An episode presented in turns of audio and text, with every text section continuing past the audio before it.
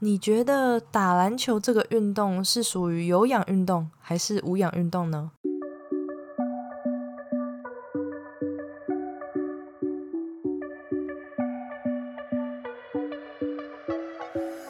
？Hello，大家好，欢迎你回到贱女人的频道，我是这个频道的主持人卡罗，今天是第二十七集，今天要聊的主题是重训 vs 有氧。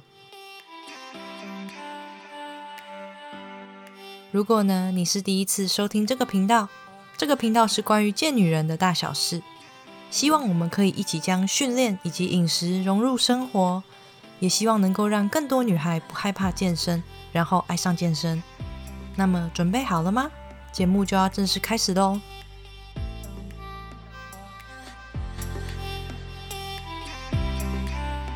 在聊到今天的主题之前呢，我想先和你闲聊一下。就是我自己在写这一集主题大纲的时候，我忽然就想到一个很有趣的问题，那就是为什么我们会有比较有氧和无氧的这个想法呢？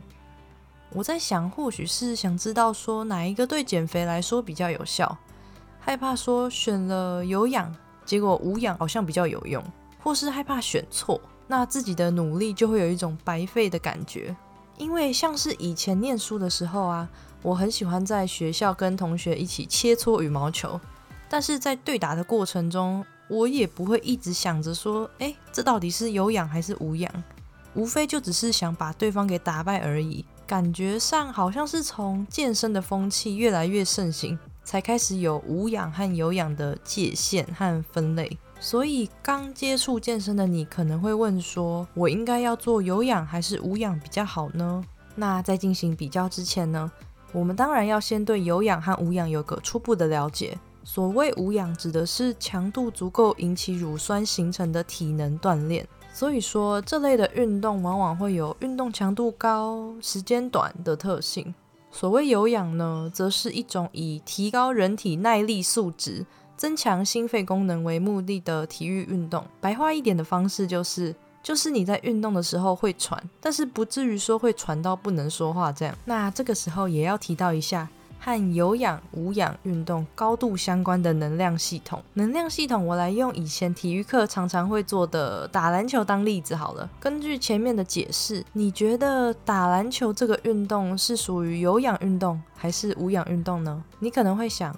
打篮球听起来就是一种爆发力很强的运动，所以应该是无氧运动吧？没有错。其实球类常常会被定义在无氧运动，但是事实上呢，我们在运动的时候很少会只有单一使用到有氧运动。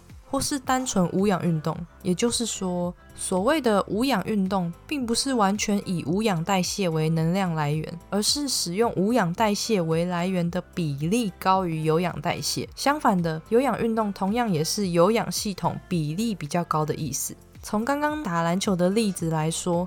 像是上篮、投球，或是跟对手运球竞争这些爆发性的动作，通常会因为强度很高，而且也没办法长时间持续嘛，所以会归类在无氧运动。但是打篮球也不是永远都在投球、上篮啊，也是会有看队员表现，或是在篮下等待等等的时候。那在这些动作之下，身体就会切换成有氧系统。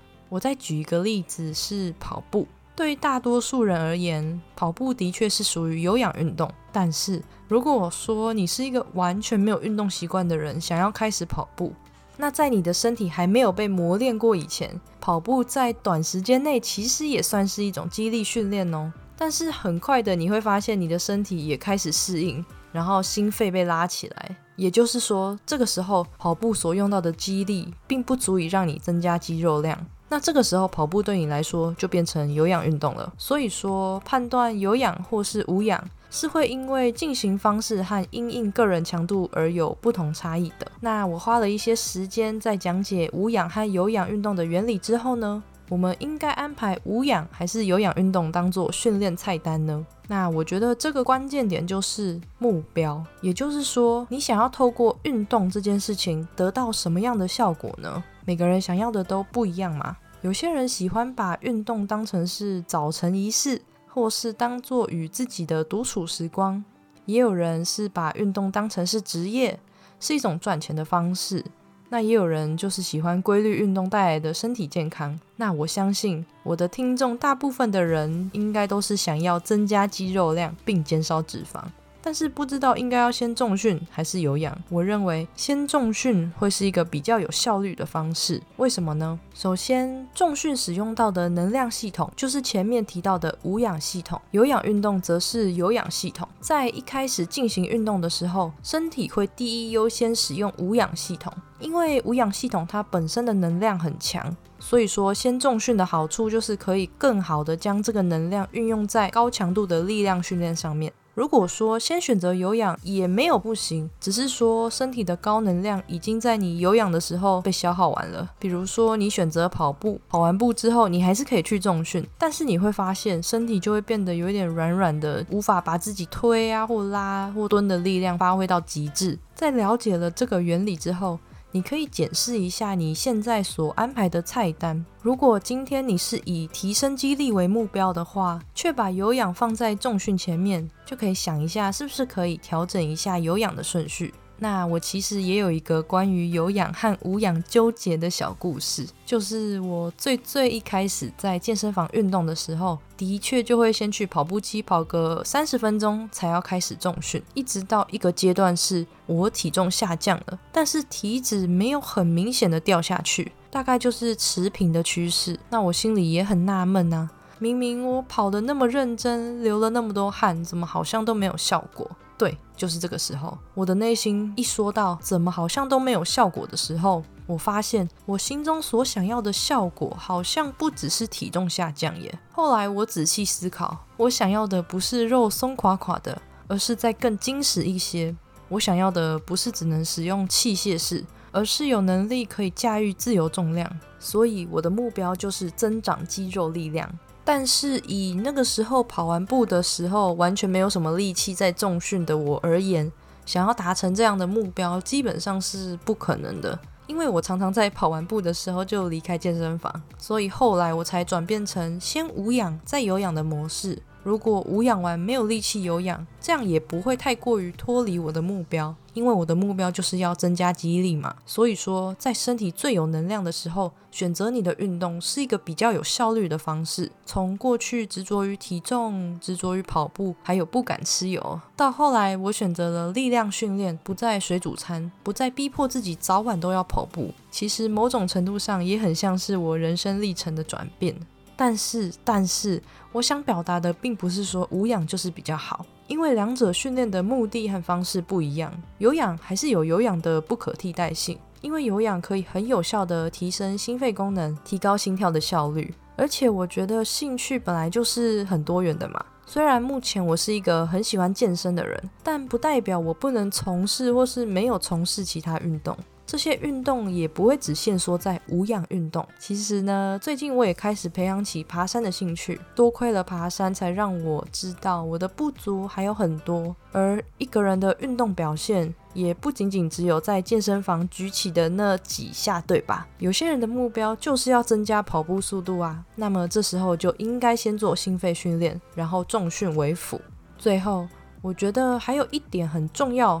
但是很常被忽略的地方就是，我相信每个人都有一个共识，就是希望身体可以健健康康的。但是我们人一天花在运动的时间大约只有五趴，那这个运动不论是有氧无氧运动都好，剩下的九十五趴，也就是你在运动以外的时间，如果你的作息和饮食都没有调整，喝水量不足啊，餐餐油炸，以加工食品为主要摄取营养等等，那我会建议你先放下。到底要选择有氧还是无氧的想法？因为无论你的目标是什么，都应该以身体健康为基础，好好善待它，因为它会是你这一辈子永远陪伴着你的好伙伴。最后，如果你对现在的生活不太满意，我还是很推荐你可以开始投入运动，不管是静态、动态、有氧或是无氧，在多方尝试之中观察自己有没有特别的偏好，或是在什么领域特别有成就感。那这也是一种自我的觉察，透过不断的试对与试错之间，内化成属于你自己的经验。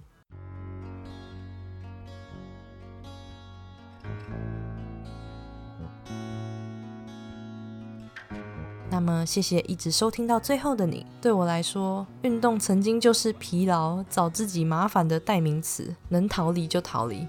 一直到现在，运动竟然成了我的 lifestyle，是一种可以增加激励、与自己对话，并且享受多巴胺带来的愉悦的途径。所以，我也很好奇，运动对现阶段的你来说，是以什么样的方式陪伴着你呢？欢迎你在这则音频底下留言跟我分享，或是你也可以在 IG 上面找到贱女人账号是底线 Listen to Carol 底线，在那边有我用心制作的图文，希望可以疗愈到每一位停留驻足的你。如果听完这一集的内容对你来说有什么收获，希望你能够花一点时间在 Apple Podcast 上面帮我打五颗星星，并且留言，并告诉我你正在收听的集数。这对我来说会是一个很大很大的鼓励，而这样子也可以让这个频道推播出去，让更多人看见。最后的最后，你一定要记得，You can be strong and sexy。那我们就下次再见喽。